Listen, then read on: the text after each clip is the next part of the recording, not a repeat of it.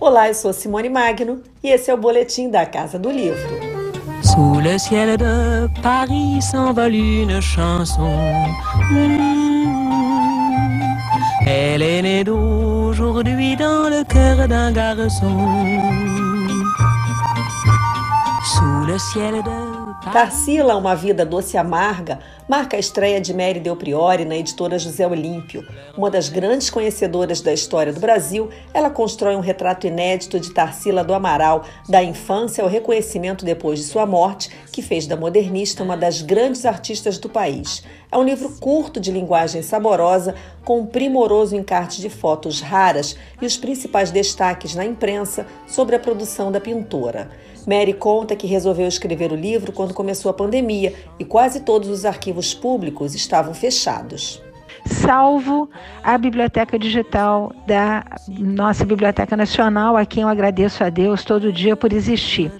Ora, a Biblioteca Digital tem uma coleção de jornais enorme e uh, tendo em vista que todos os contemporâneos de Tarsila do Amaral, de Cavalcante, Menoque Del Pique, Amário de Andrade, Oswald, uh, enfim, todo mundo de quem eu falo no livro uh, já tinha falecido, já tinha partido, uh, eu resolvi olhar para ela através dos jornais da época, o que contavam os jornais sobre Tarsila.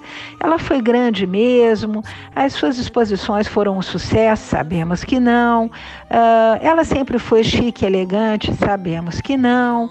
Uh, qual foi o passado dela, que, de, de que maneira a primeira infância, a pequena infância, uh, teria exercido um enorme fascínio na sua pintura? Sabemos que sim, basta ver né, as casinhas cujas cores ela vai achar graças à viagem eh, que faz com Blaise Sandra, o famoso poeta francês que visita o Brasil a convite de Paulo Prado, e ela vai também com Dona Olivia Penteado, que era grande mecenas que bancava esses artistas naquela época, e ali ela descobre as cores com as quais ela vai pintar o seu passado, a casinha dos, uh, dos agricultores, ela vai encontrar esse Brasil uh, que ela conheceu próximo a, a, a Piracicaba.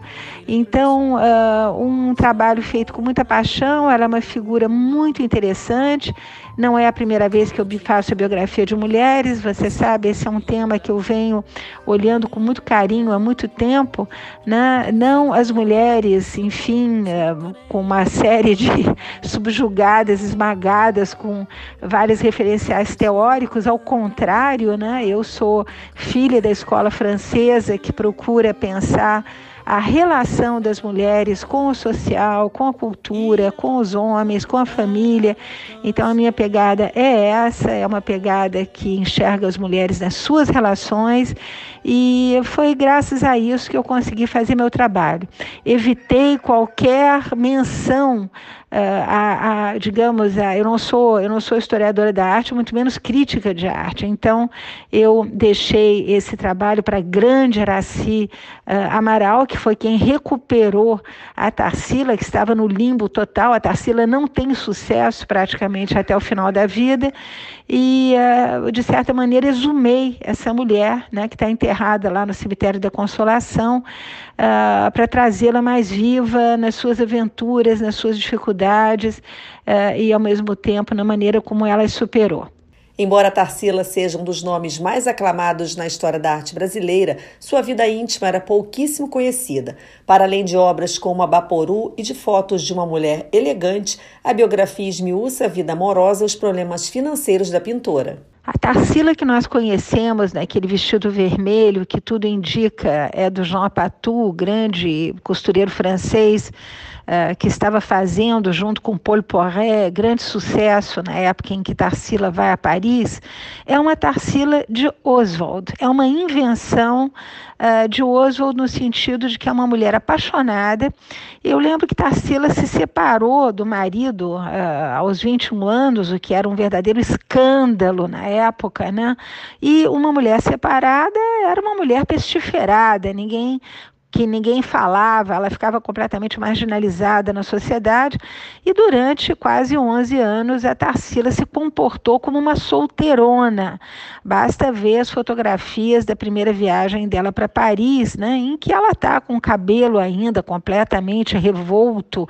A gente percebe que ela tem uma cabeleira basta, que ela não sabe muito bem como arrumar. Né? Ela está sempre vestida de preto, ela só saía com mulheres, ela fazia aula de pintura uh, apenas em classes de mulheres. Então, é uma mulher que está com a sua sexualidade completamente silenciada. Ela encontra o Oswald aos 34 anos, né?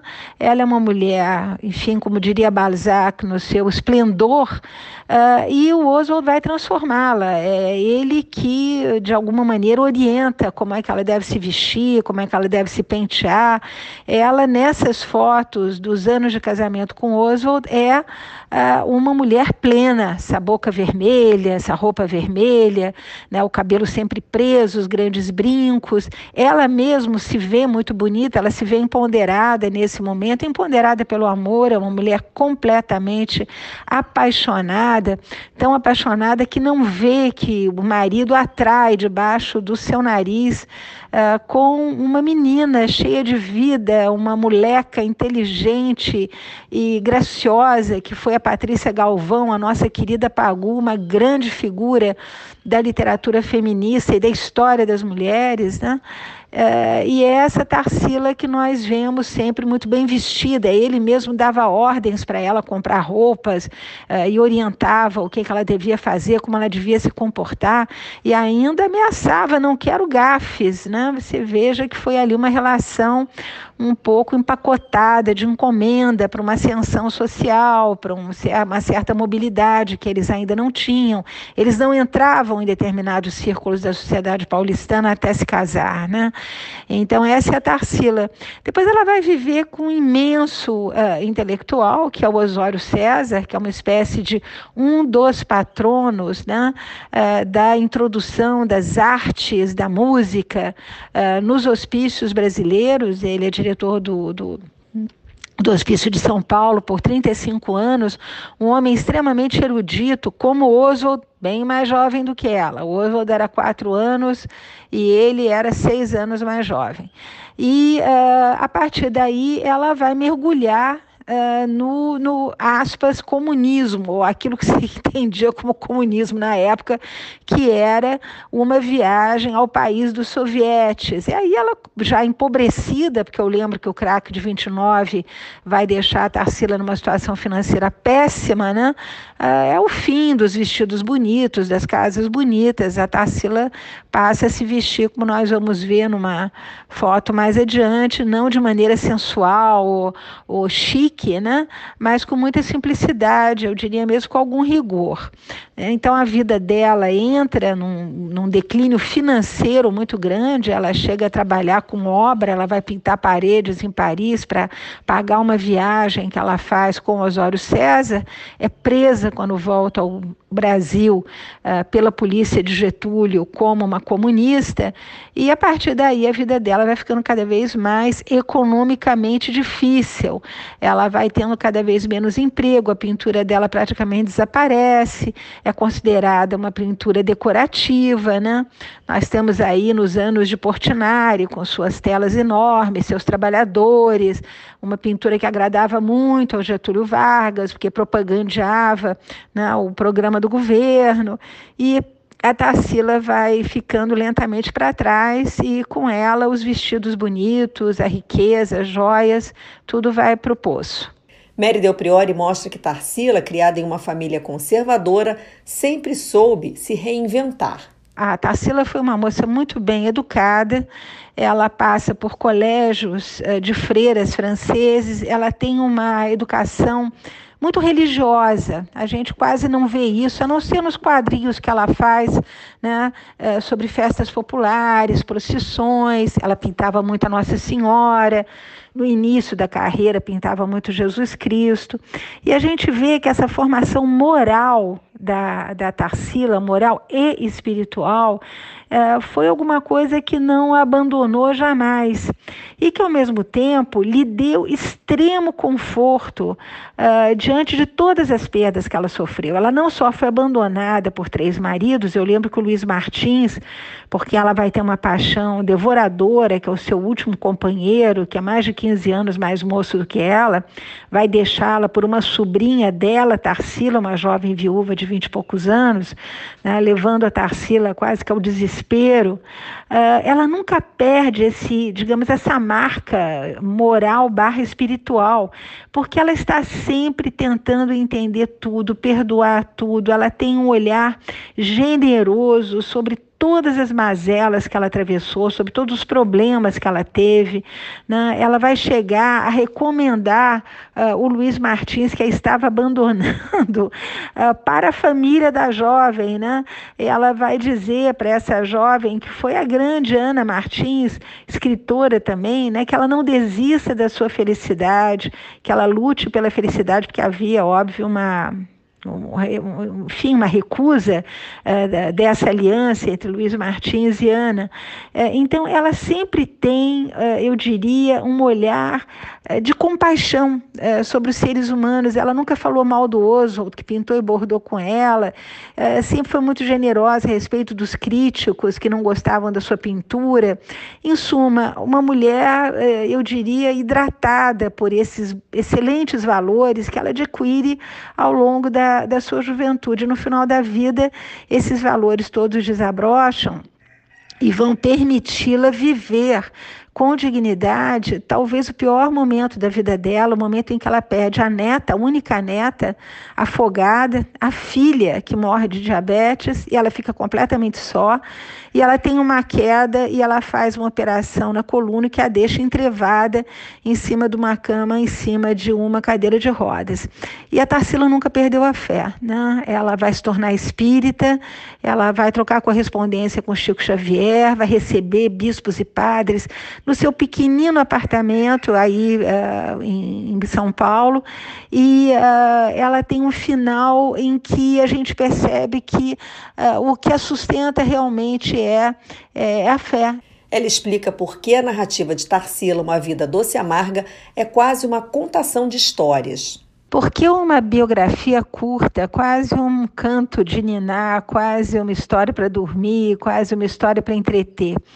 Uh, por várias razões. Primeiro, porque os historiadores já chegaram à conclusão que a história é como diz o Paul Venn, um romance que aconteceu. Né? Ela pode ser contada dessa forma.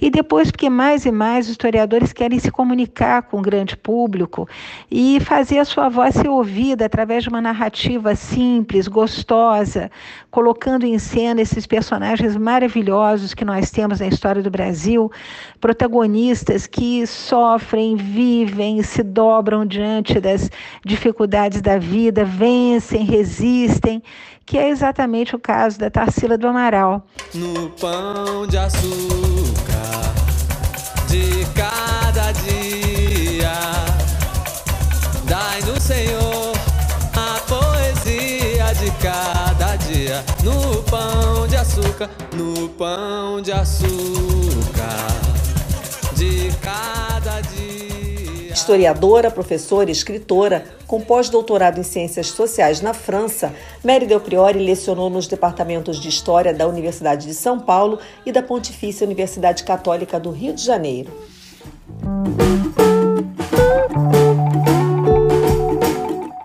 Eu sou Simone Magni, você ouviu o boletim da Casa do Livro. Não esquece de salvar o podcast nos seus favoritos, assim você não perde nenhum episódio. Aqui você também pode ouvir tudo que já foi ao ar. E tem mais conteúdo bacana no canal do Grupo Editorial Record no YouTube e no nosso site record.com.br. Beijo grande e semana que vem tem mais novidade.